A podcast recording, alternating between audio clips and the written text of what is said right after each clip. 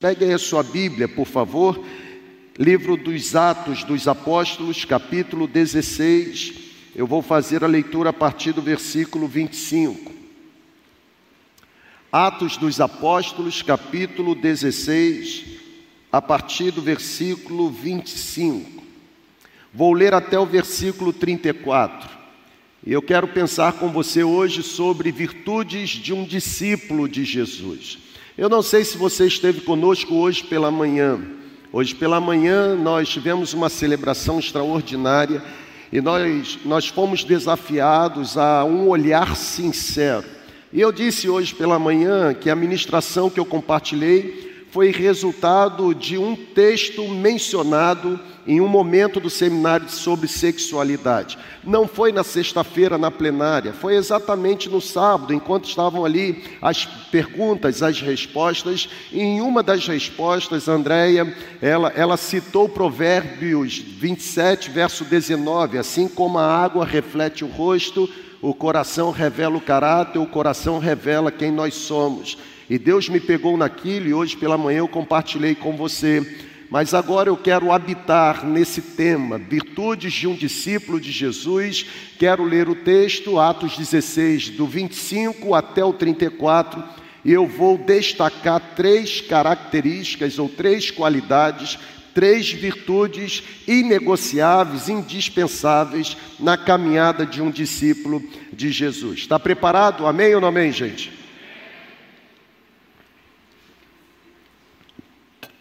A Bíblia ela diz assim: por volta da meia-noite, Paulo e Silas estavam orando, estavam cantando hinos a Deus, e os outros presos escutavam ou ouviam Paulo e Silas naquela prisão. De repente, houve um terremoto, um terremoto tão intenso, tão violento, que os alicerces daquela prisão foram abalados.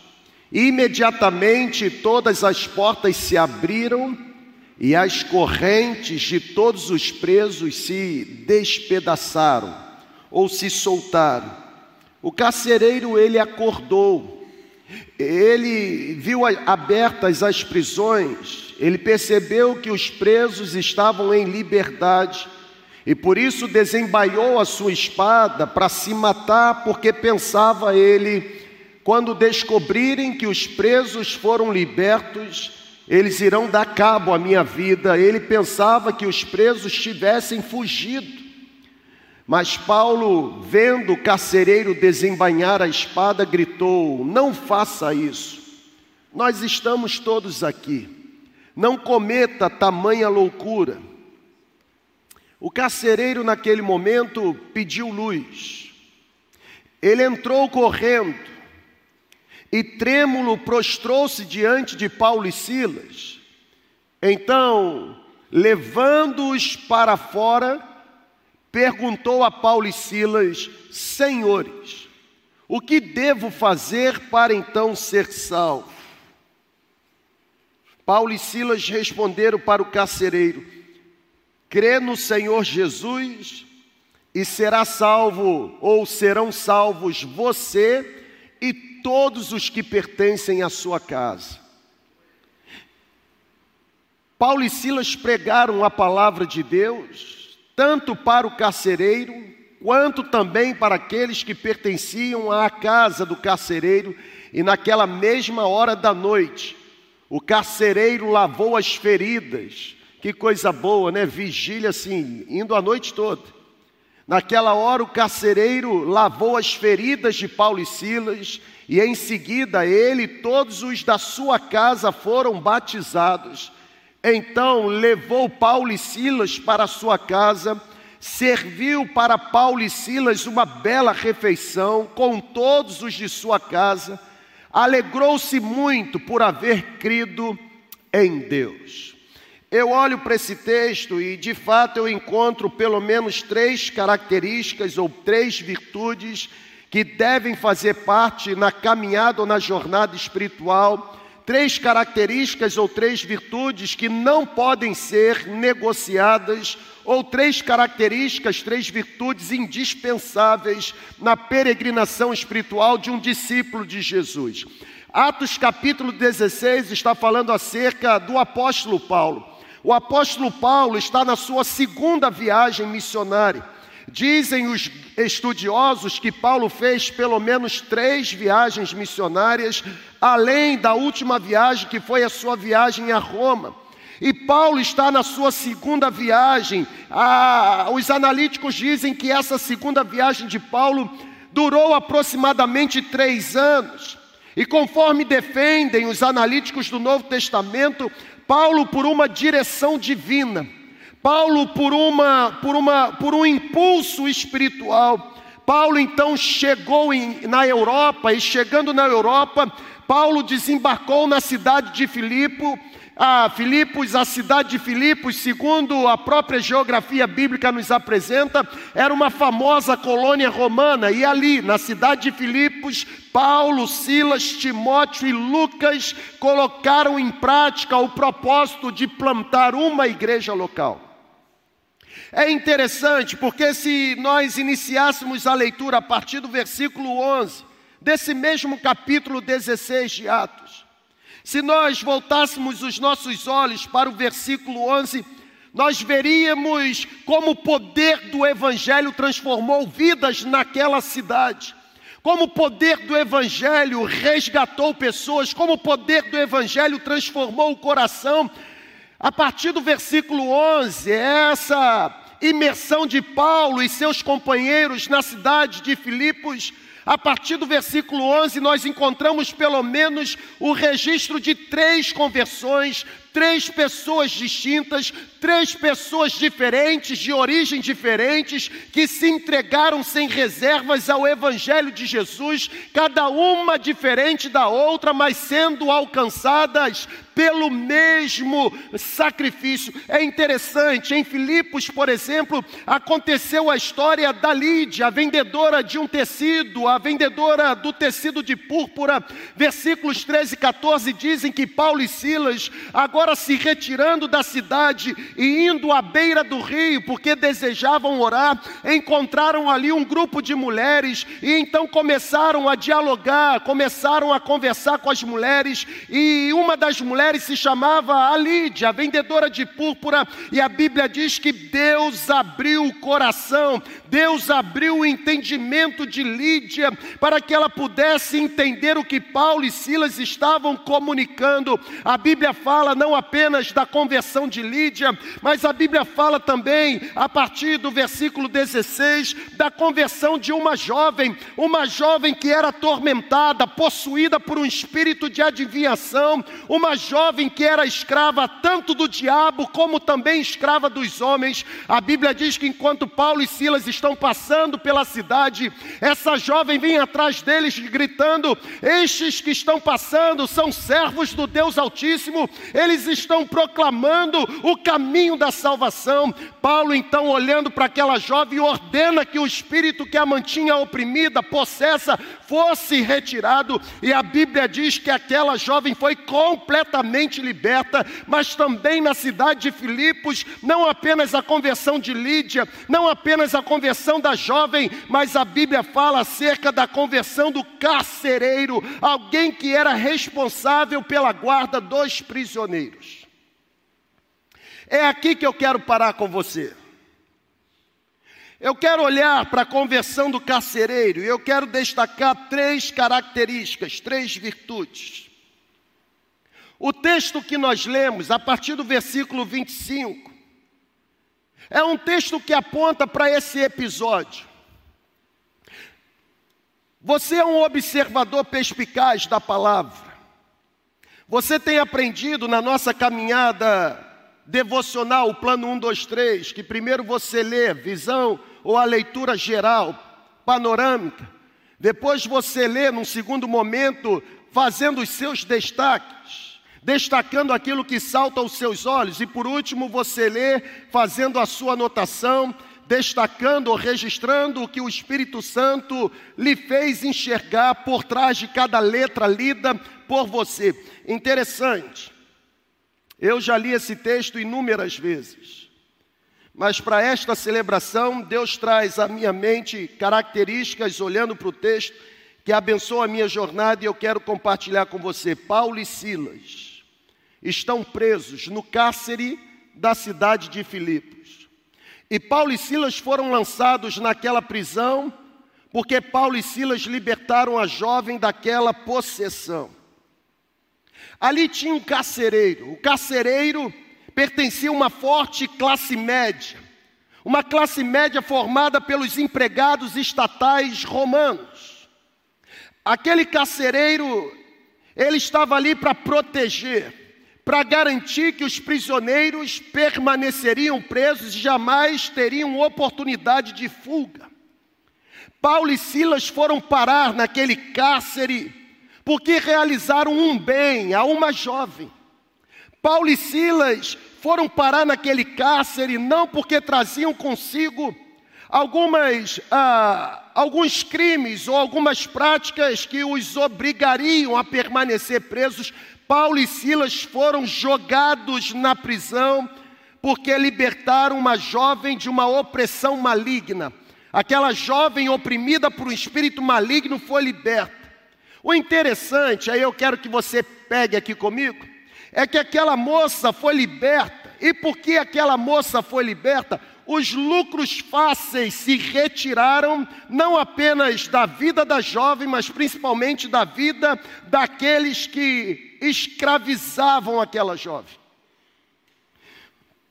Quando os proprietários da escrava quando aqueles homens perversos que lucravam com o processo de endemoniamento daquela jovem, quando aqueles que ganhavam dinheiro porque aquela jovem adivinhava, quando eles souberam que a escrava estava liberta, eles notaram que não poderiam mais lucrar. Eles perceberam que perderam os seus ganhos desonestos. Eles ficaram indignados com Paulo e Silas. Eu, quando olho esse texto, uma certa indignação entra no coração, gente. Porque não havia por parte daqueles homens qualquer preocupação com a saúde ou com a libertação daquela jovem. É igual o processo da pandemia, não importa quem está morrendo, o importante é desviar recurso que está sendo destinado. indignação. Homens desonestos lucrando com o sofrimento alheio. Será que isso só aconteceu lá na cidade de Filipos? A Bíblia diz que não havia por parte daqueles homens, homens desgraçados, qualquer preocupação com a saúde e a libertação daquela escrava. Na verdade, eles estavam indignados porque se sentiam prejudicados. Faltou dinheiro no bolso. Na concepção daqueles homens, eles foram violados nos seus ganhos. Eles foram violados no, no seu dinheiro. Pessoal, que atrevimento. Que falta de compaixão. Eu, quando cheguei nesse momento aqui, uma frase surgiu na minha mente, é exatamente essa frase. Quando o dinheiro entra em jogo, o ser humano se torna insensível. Quando o dinheiro entra em jogo, o ser humano se torna insuportável. Quando o dinheiro entra em jogo, o ser humano se torna obstinado. Quando o dinheiro entra em jogo, o ser humano se torna arrogante. Concordam ou não?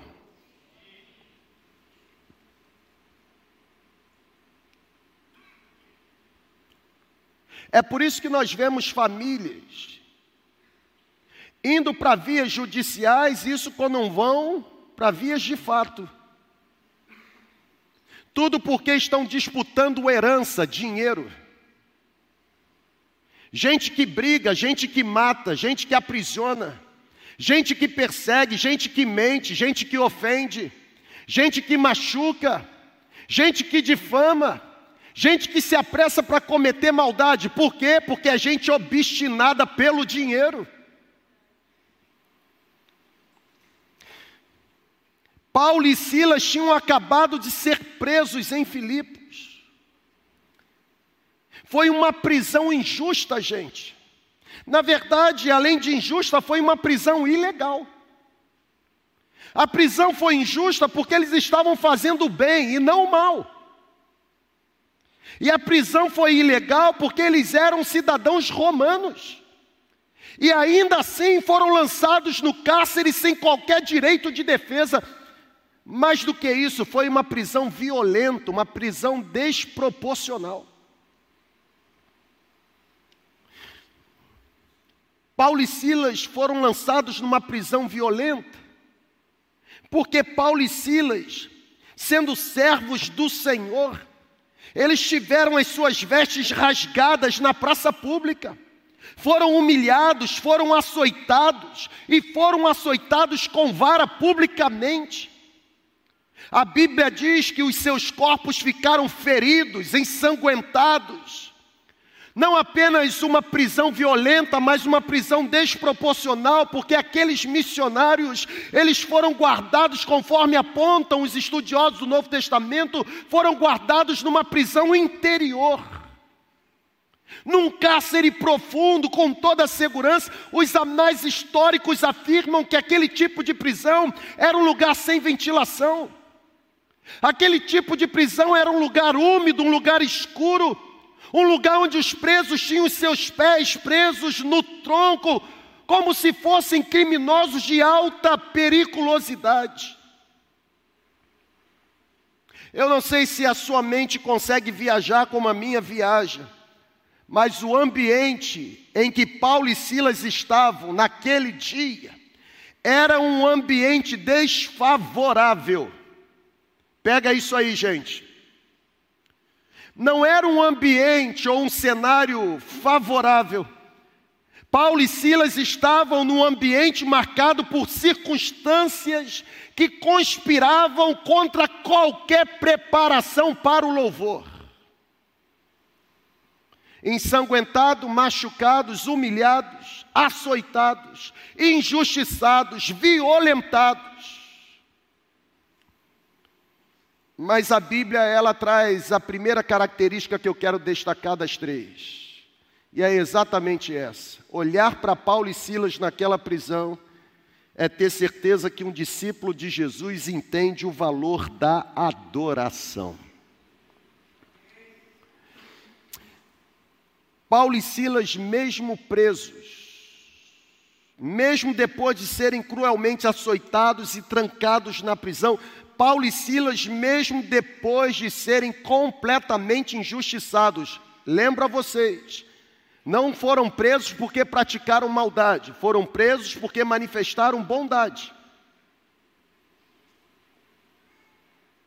Paulo e Silas, mesmo sendo cruelmente açoitados e trancados, a Bíblia diz que eles não praguejaram, eles não se desesperaram eles não se revoltaram contra Deus, em vez de clamarem por vingança contra aqueles homens perversos, eles clamaram pelo nome de Deus para adorá-lo. Diz o texto bíblico que por volta da meia-noite, Paulo e Silas estavam orando e cantando hinos a Deus.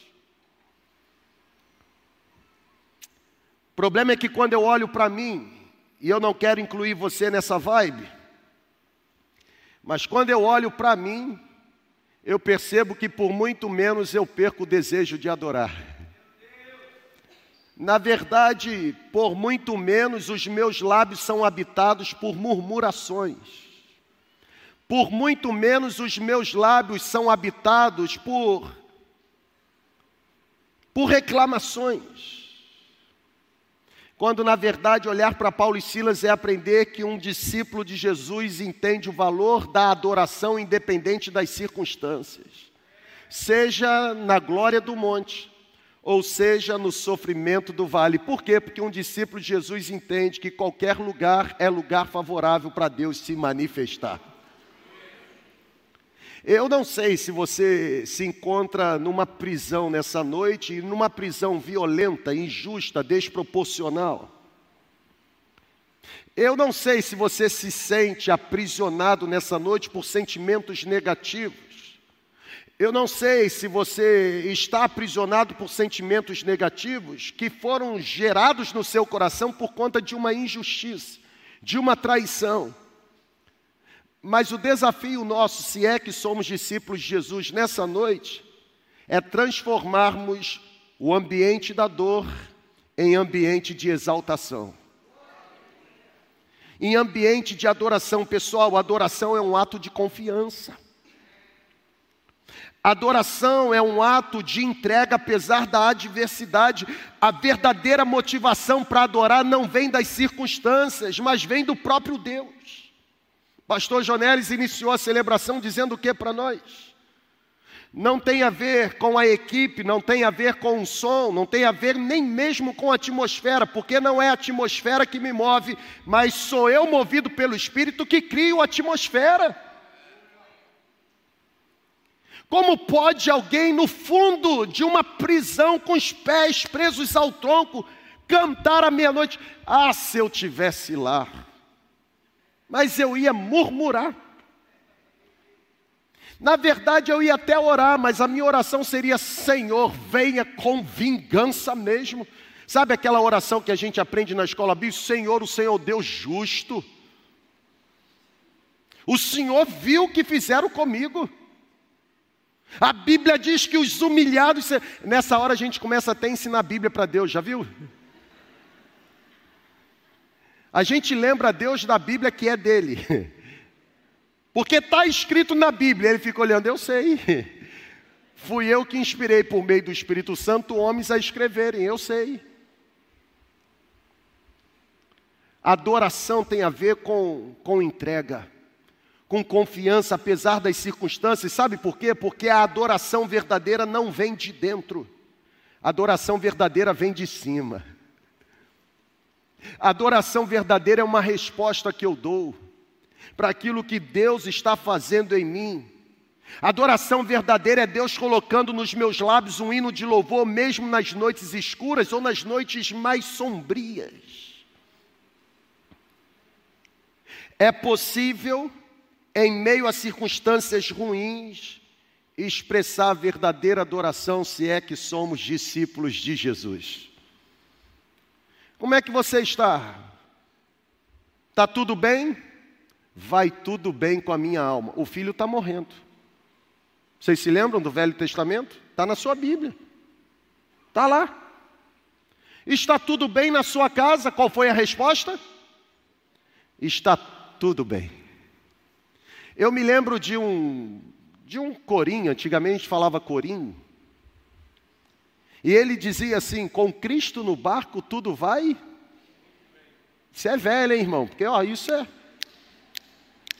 Com Cristo no barco tudo vai muito bem, vai muito bem, vai muito bem. Com Cristo no barco tudo vai muito bem. Pode ter vendaval, pode ter tempestade, pode ter ventania, não interessa. Eu posso ter controle sobre o barco, mas se Cristo está no barco, ele tem controle sobre vento, sobre o mar, sobre todas as coisas. qualquer lugar, independente do lugar, é cenário favorável para expressarmos adoração. O maior desafio nosso enquanto discípulos de Jesus não é transformar em sorriso a adoração em tempos ensolarados. Porque a nossa fé é provada e testada nos dias maus. Até porque uma fé que não é provada e não é testada não é uma fé digna de confiança. É exatamente quando eu me comporto nos dias maus que revela se de fato o meu coração está apegado a Jesus. Como diz o salmista, porque estás tão abatidas, abatido a minha alma? O poeta parafraseou o verso bíblico, né? Porque te abates, ó minha alma. Espera no Senhor. Eu ainda o louvarei. Adoração é Deus colocando nos meus lábios, mesmo em momentos ruins, colocando em meus lábios o perfeito louvor. O Tiago, irmão de Jesus, quando escreve a sua carta, ele diz no capítulo 5, versículo 13: Se tem alguém alegre, comece a cantar louvores, ou seja, adorar a Deus é perceber que a alegria que Deus me deu não pode ser ofuscada pelas circunstâncias externas. Não é que eu sinto prazer em sofrer, mas eu não perco alegria enquanto estou sofrendo, é diferente. Entenderam ou não? Não é que eu sinto prazer em sofrer, não sou masoquista. Se eu puder escolher, eu jamais vou sofrer. Mas se por algum motivo ou propósito eu tiver que sofrer, no sofrimento eu continuarei adorando. Por quê? Porque eu sei que ainda que eu passe pelo vale da sombra da morte, ele está comigo, Ele não me desampara, Ele não me abandona, seja nos momentos bons, seja nos momentos ruins, a mão dele sempre está sobre mim. Ele mesmo me deu essa certeza. Ele disse: Eu estarei contigo todos os dias. Ele disse para mim que me pegaria com a mão direita e jamais iria me desamparar. Na verdade, ele me prometeu que, ainda que uma mãe se esqueça do seu filho e abandone o fruto do ventre, ele jamais irá se esquecer de mim. Sabe por quê? Porque ele me disse que o meu nome nome está escrito na palma da mão dele. Um discípulo de Jesus aprende o valor da adoração. Já dizia Cassiane nos tempos antigos: está sofrendo? Está chorando? Sem dinheiro? Diminuiu, ó, diminuiu.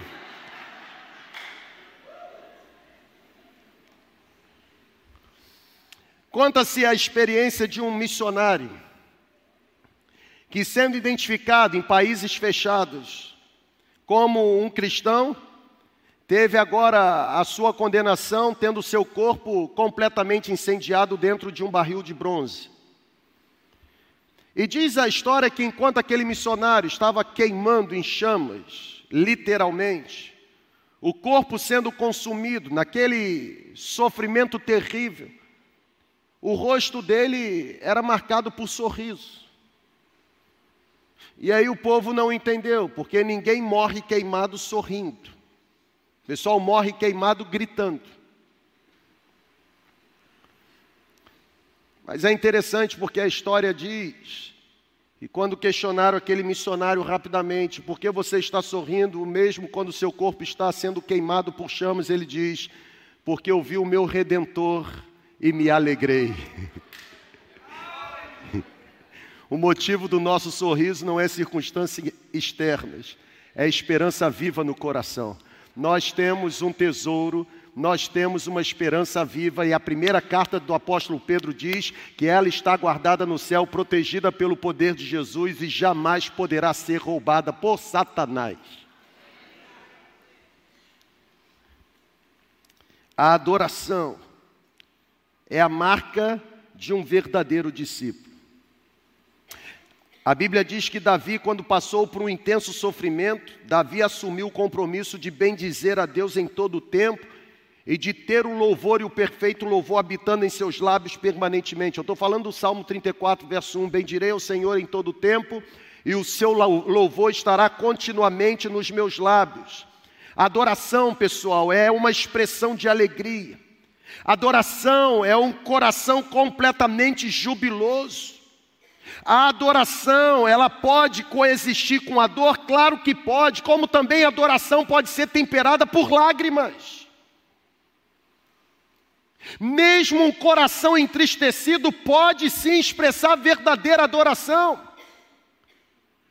Porque a alegria do céu é intocável, ela não pode ser ofuscada pelos problemas externos.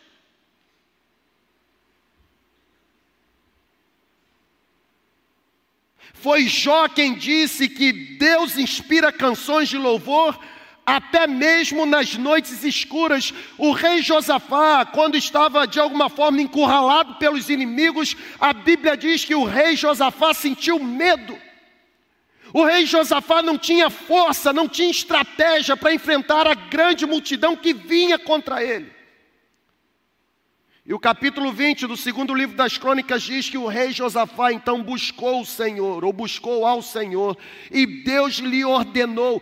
Sabe qual foi a ordem de Deus para o rei Josafá? Procura o material bélico Agora comece a se municiar das armas mais poderosas, não. A Bíblia diz no capítulo 20 do segundo livro das crônicas que a ordem de Deus para Josafá vencer aquela batalha foi: forme um coral para marchar à frente do exército. Eu já vi exército caindo de todas as formas, mas com canto de um coral. Aconteceu. É por isso que não pode ser tão normal. Tem coisas que Deus fala e que a humanidade não entende. Não tem problema. Se Deus falou, vencer uma batalha cantando, gente. O povo deveria ser muito desafinado. E aí todo mundo ficou perturbado com aquele negócio. Foi intervenção divina. A Bíblia diz que o coral, tendo começado a cantar, cantar louvores a Deus, o Senhor pôs em emboscada todos os inimigos e eles foram completamente desbaratados. Ô irmão, deixa eu dar uma sugestão para você, a exemplo de Paulo e Silas. A partir de hoje, quando você se encontrar em momentos ruins ou em batalhas espirituais, em vez de começar a murmurar, blasfemar, começa a cantar, irmão. A sabedoria popular diz que quem canta os seus males é sabedoria popular, mas a Bíblia diz que é possível cantar e na adoração perfeita romper com os aguilhões da morte.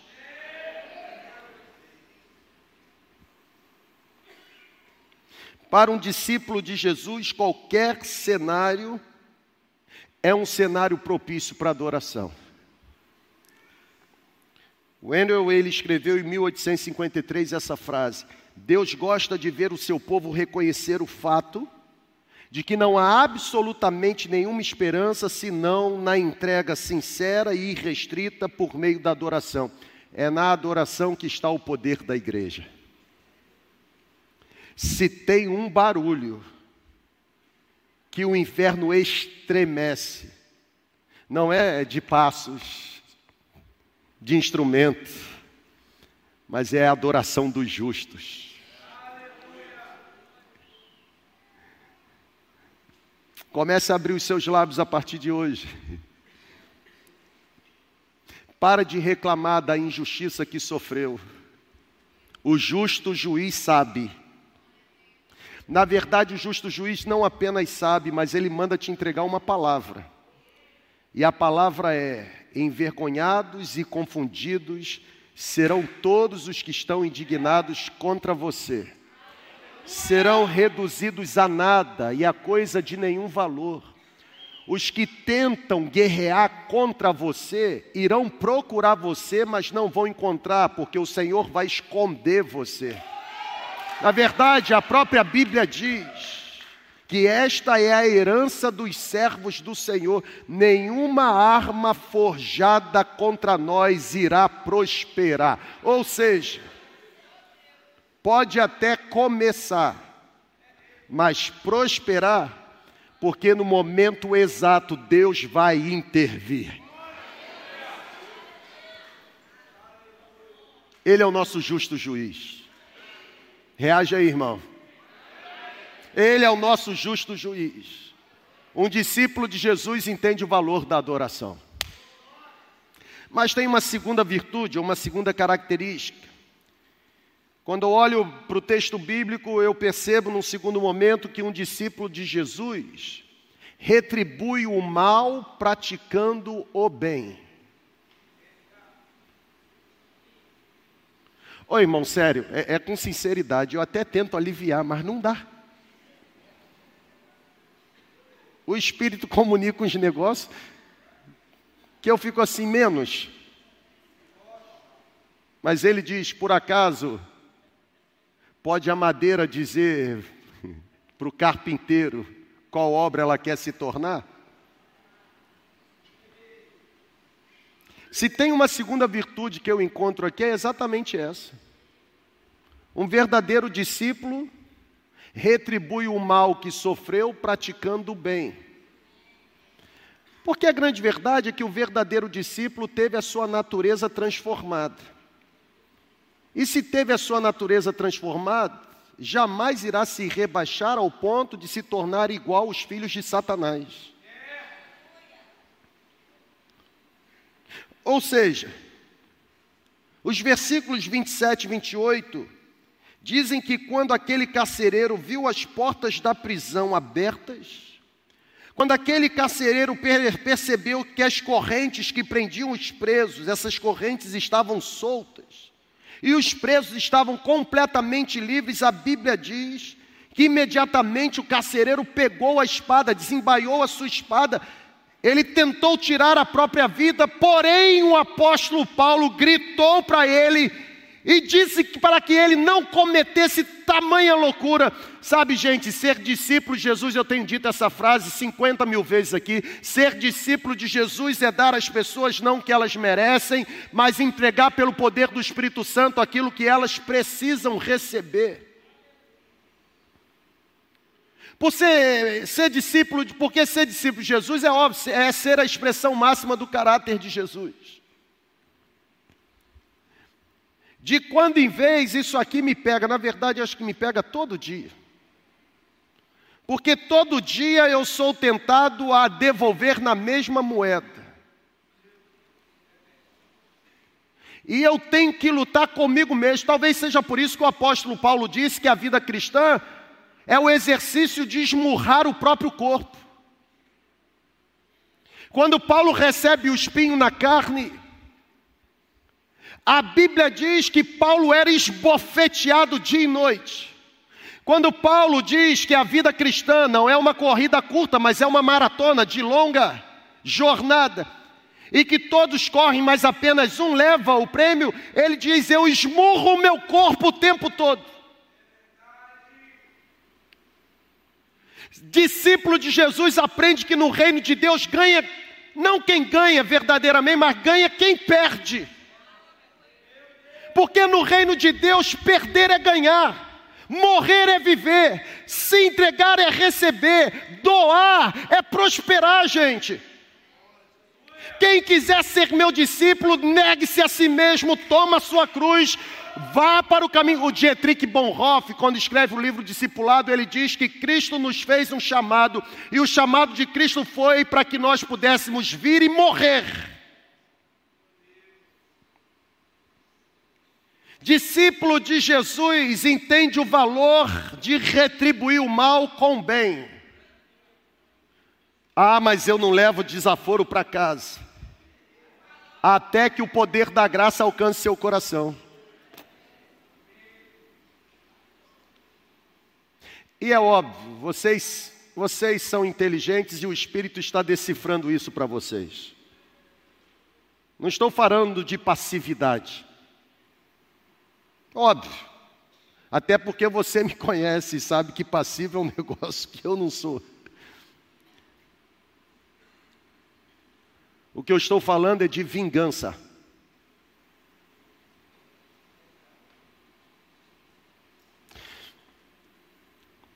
Você precisa se lembrar de que nós, porque somos discípulos de Jesus, nós estamos envolvidos numa grande batalha espiritual. Pega aqui, irmão. O inimigo contra o qual nós lutamos, ele se utiliza da mente das pessoas para atingir os seus objetivos de destruição, de confusão e de divisão. É por isso que o apóstolo Paulo, ele vai falar da batalha espiritual dizendo que a nossa luta não é contra seres humanos.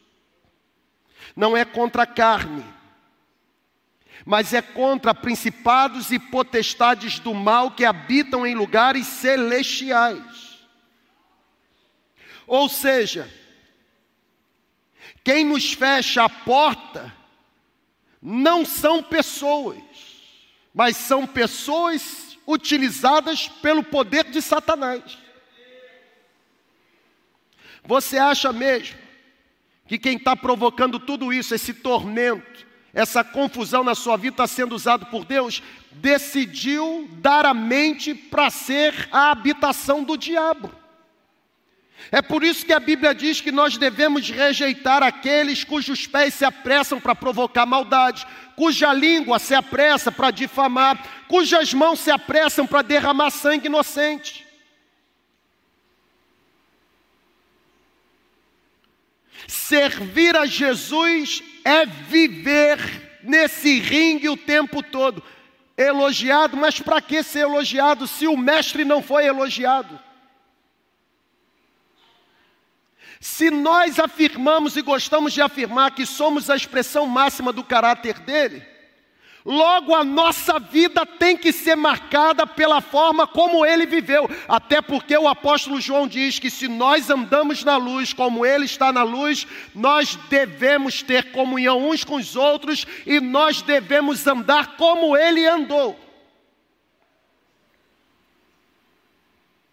É incoerente eu desejar ser o caráter, ou a expressão máxima do caráter, mas não sofrer o que ele sofreu.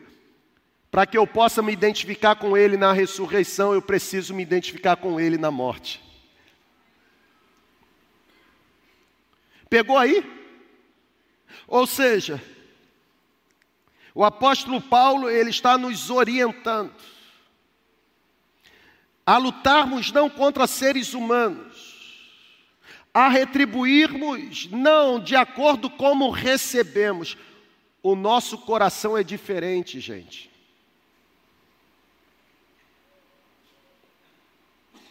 Discípulo de Jesus abre a porta da salvação para aqueles que lhe fecharam a porta da prisão. Pega aí, ó. Gostei disso. Porque foi exatamente o que aconteceu no texto. A Bíblia diz que Paulo e Silas não retribuíram o mal cometendo maldade. Paulo e Silas venceram o mal que receberam praticando bem. Por quê? Porque um discípulo de Jesus é consciente de que o seu chamado não é para aprisionar, mas é para libertar. O chamado de um discípulo de Jesus não é para amaldiçoar, mas é para repartir as bênçãos que recebe da parte de Deus. O chamado de um discípulo de Jesus não é para se vingar, mas para distribuir perdão oferecido na cruz. Eu estou falando para mim,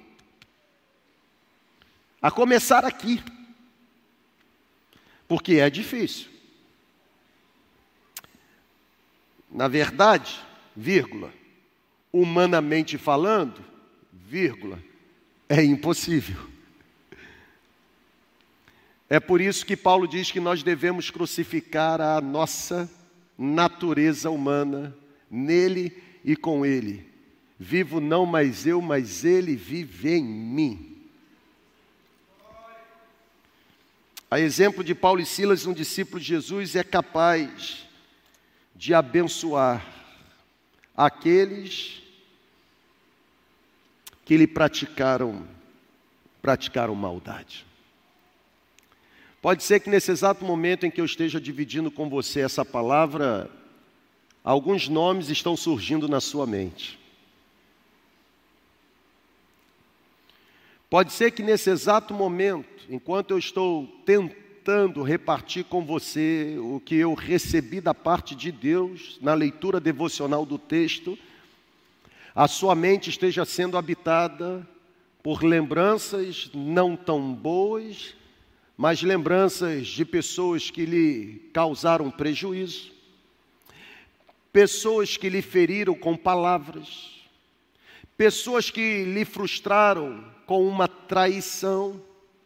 Talvez nesse exato momento a sua mente esteja de alguma forma indo longe ao ponto de encontrar pessoas que praticaram o mal. E que você jurou para você mesmo que você não vai partir dessa vida enquanto ela não pagar até o último centavo.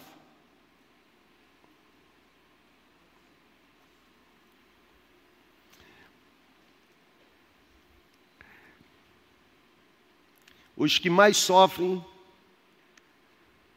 são exatamente aqueles que têm maior nível de resistência de abrir o coração e retirar os entulhos da alma.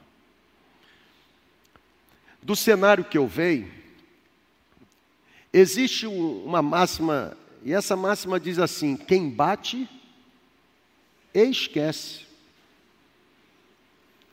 Na verdade, quem bateu, quem praticou o mal, está dormindo, está vivendo.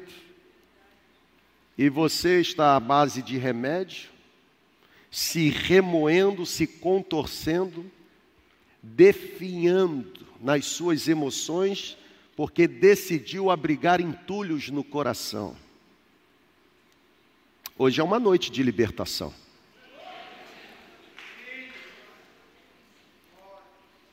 Deus pode encontrar a pessoa. Até porque a Bíblia diz que coisa terrível é cair nas mãos do Deus Altíssimo.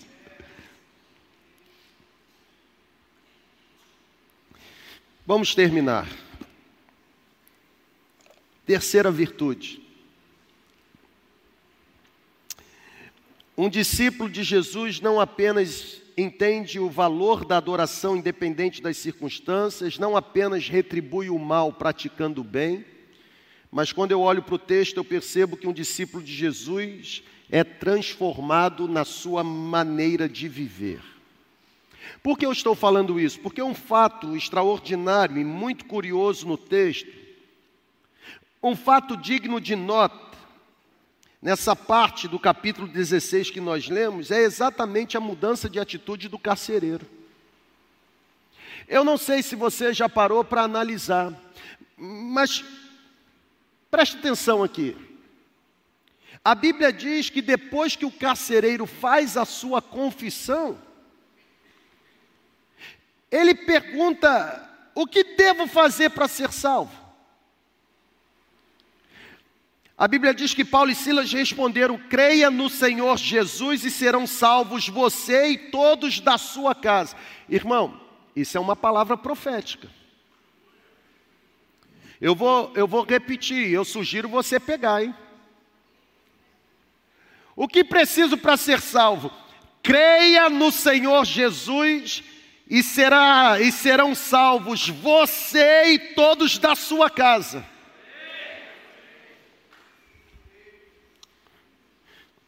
Naquela mesma noite, interessante, Paulo e Silas cantavam e oravam à meia-noite. Isso tudo foi depois da meia-noite. Crente que dorme antes da vigília e terminar, perde a bênção, hein? O melhor é no final da vigília. Como diz pastor Jonelli, já está todo mundo chapado, ninguém mais é dono de ninguém, e um monte de corpo estirado no chão. A Bíblia diz que na mesma noite, não foi no dia seguinte, não foi ao amanhecer, os caras cantam, eu queria saber a letra da música que eles cantaram. Ah, eu ia cantar agora com vocês. Eles cantam, eles oram, vem um terremoto, as portas da prisão são abertas, os troncos ou as algemas presas aos troncos, essas cadeias são dilaceradas, os presos são colocados em liberdade. Olha que coisa interessante. Todos os presos saíram do cárcere, mas não foram embora. O apóstolo Paulo diz para o carcereiro: fique calmo, não se mate, estamos todos nós aqui. Por quê? Porque um discípulo de Jesus não sai pela janela, sai pela porta da frente.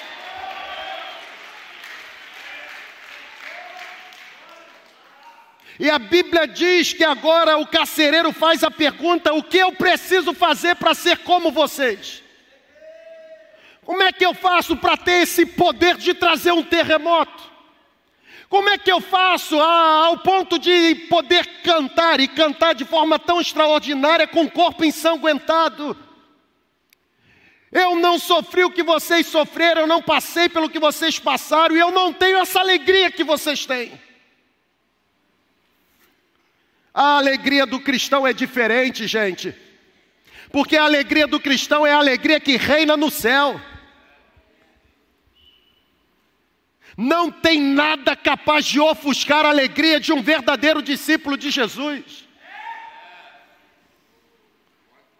Creia no Senhor Jesus e serão salvos você e todos da sua casa naquela mesma noite, após receber o dom gracioso de Deus. A Bíblia mostra que aquele carcereiro teve a sua vida transformada. Por quê?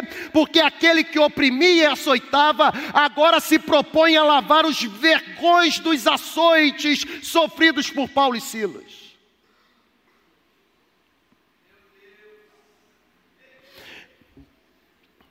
Lá em São Mateus eu pastoreei um irmão, eu vou falar por sigla, ele é Papa Mike. Alguns entenderam. E era interessante, porque pensa num cara que era assim, impulsivo, brabo.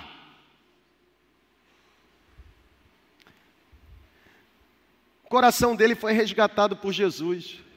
Quando ele estava numa operação, mudou. O companheiro tinha que dizer para ele assim: Fera, você está em serviço, é Papa Mike, você não está no púlpito pregando. Porque ele se tornou um conselheiro, sabe? Não faz isso não.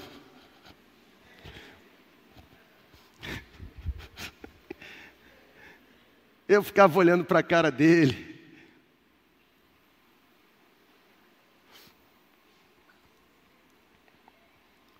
A Bíblia diz que aquele carcereiro, que estava acostumado a ser rude, ignorante com os presos, malvado, violento, aquele carcereiro que estava acostumado a tratar os presos com desprezo, como algo descartável, porque se tornou discípulo de Jesus, agora se apresentou como hospitaleiro ao ponto de receber Paulo e Silas em sua casa. Sabe, gente, quando eu olho para essa história, eu percebo que não há, como dizem, ou como se tornou um jargão, não há pau tão torto que não possa voltar a ser endireitado pelo carpinteiro de Nazaré. Eu não lembro quando eu ouvi essa frase pela primeira vez, mas é um negócio interessante. Virou um jargão, mas é verdade. Nasci assim, vou morrer assim, se você quiser, porque se você também desejar, o carpinteiro de Nazaré apluma você. A Bíblia diz que aquele carcereiro que antes tinha um coração insensível, agora, de forma muito generosa, coloca uma mesa diante de Paulo e Silas. O cara prepara uma refeição e serve com alegria, gente. Deveria jogar a latinha com água como se faz com um animal irracional. Mas agora põe uma mesa para receber Paulo e Silas aquele que não conhecia a verdadeira alegria, porque o seu coração estava enrijecido pela incredulidade, agora, porque foi transformado pelo poder da graça, manifestou a alegria de ter crido em Deus. O último verso que eu quero destacar é exatamente o versículo 34, quando diz: Fez subir para sua casa Paulo e Silas, pôs a mesa para eles, e aqui está a senha do texto. Alegrou-se muito com toda a sua casa, porque Paulo e Silas estavam lá? Porque não se matou? Por haver crido em Deus. A fé em Cristo produz uma alegria diferenciada. Eu concluo. Quando eu olho para esse texto, a conclusão que eu chego é que Deus não apenas liberta cativos da mão do diabo, mas Deus continua libertando os seus filhos das mais diversas prisões. Quando eu olho para esse texto, eu percebo que Deus não apenas liberta pessoas que estão sendo oprimidas das garras do inimigo, mas ainda hoje, ei, pega aí, Ainda hoje Deus continua fazendo um terremoto chegar para sacudir as estruturas e os portões de aço serem completamente despedaçados pelo poder de Jesus Cristo. Pessoal, Deus tirou José da cadeia e levou José ao trono do Egito. Deus tirou Sadraque, Mesaque e Abidinego daquela fornalha acesa e aquecida sete vezes mais. Deus tirou Daniel da cova dos leões. Deus tirou Pedro da prisão de segurança máxima, uma prisão que foi imposta por Herodes. Aqui no capítulo 16 de Atos, Deus tirou Paulo e Silas do cárcere interior de Filipos, fazendo com que um terremoto abrisse as portas. Sabe qual é a grande verdade? A grande verdade é que não importa quem você é, não importa de onde você vem, não importa qual é a sua classe social, não importa qual é a sua cultura, não importa nem mesmo qual é a sua religião, a sua confissão. A grande verdade é que não importa se você é uma pessoa bonita, se você é uma pessoa não bonita, se você é uma pessoa esclarecida ou se você é uma pessoa indouta, não importa se você está mergulhado na profunda crise ou se você está com a sua vida estabilizada, a única verdade que precisa reinar entre nós é que Jesus hoje quer colocar você em liberdade, porque Ele tem poder para despedaçar toda e qualquer algema. Você jamais será completamente livre enquanto você não se tornar completamente escravo de Jesus. Porque assim como existe uma morte que não é morte, uma vida que não é vida, porque existe uma vida que termina na morte e existe uma morte que dá origem à verdadeira vida. Assim também existe uma escravidão que não é escravidão e uma liberdade que não é liberdade. Liberdade plena está intimamente ligada à minha capacidade de me tornar completamente escravo de Cristo. Quanto mais prisioneiro de Cristo, mais livre me torno. Mas quanto mais independente de Cristo, mais escravo me torno. A grande verdade é que nós sempre seremos escravos. Nós só temos que escolher debaixo de qual senhorio nós seremos escravos. Porque existe uma escravidão que aprisiona, que mata, que oprime. Mas existe uma escravidão que liberta, que dá vida. A pergunta que eu faço para você é o seguinte: você não deseja vir para Jesus hoje? Por quê? Porque Ele quer mudar a sua vida hoje, agora, nesse lugar. Vamos ficar em pé. Deus falou com você? Eu, eu fiz uma pergunta: Deus falou com você? Mas falou mesmo? O que que Deus falou com você?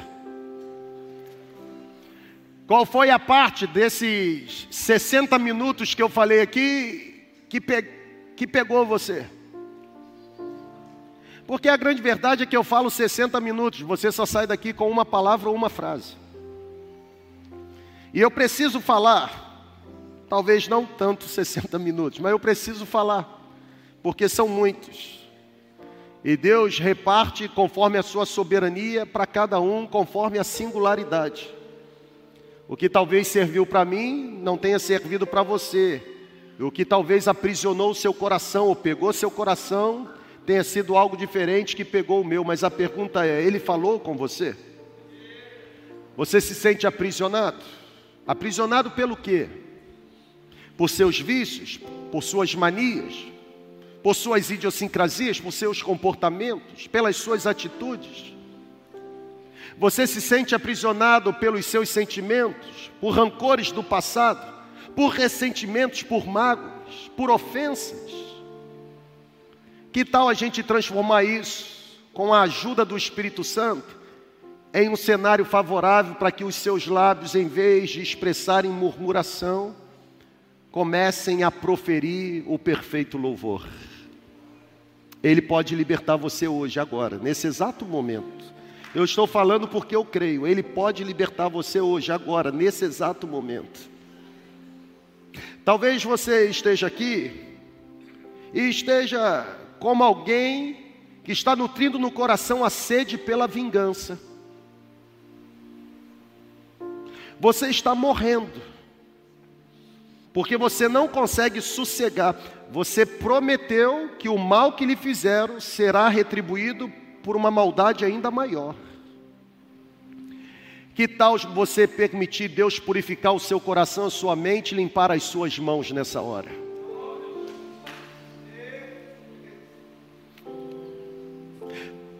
Talvez você esteja nesse momento olhando para si mesmo e tendo a certeza de que você jamais conseguirá ter uma nova vida, porque não há possibilidade do seu coração ser transformado. Você já se conformou em viver a vida do jeito que você está vivendo. Eu reafirmo o que eu disse ontem, por ocasião do seminário de sexualidade: não há ninguém tão sujo que não possa se tornar completamente limpo por um batismo da graça. Tem águas purificadoras, querendo lavar o seu coração e a sua mente nessa noite. A pergunta é: você deseja recebê-lo? Você deseja permiti-lo mudar a sua vida? Ou você vai desejar voltar para casa carregando dentro de você essa essência que você não deve receber. Nós vamos cantar. E enquanto nós estivermos cantando, eu tenho certeza que a palavra que você ouviu continuará reverberando, fazendo o que somente a palavra tem poder para fazer, a fim de que você se torne a pessoa que você deve ser. Alguém que seja a expressão máxima do caráter de Jesus.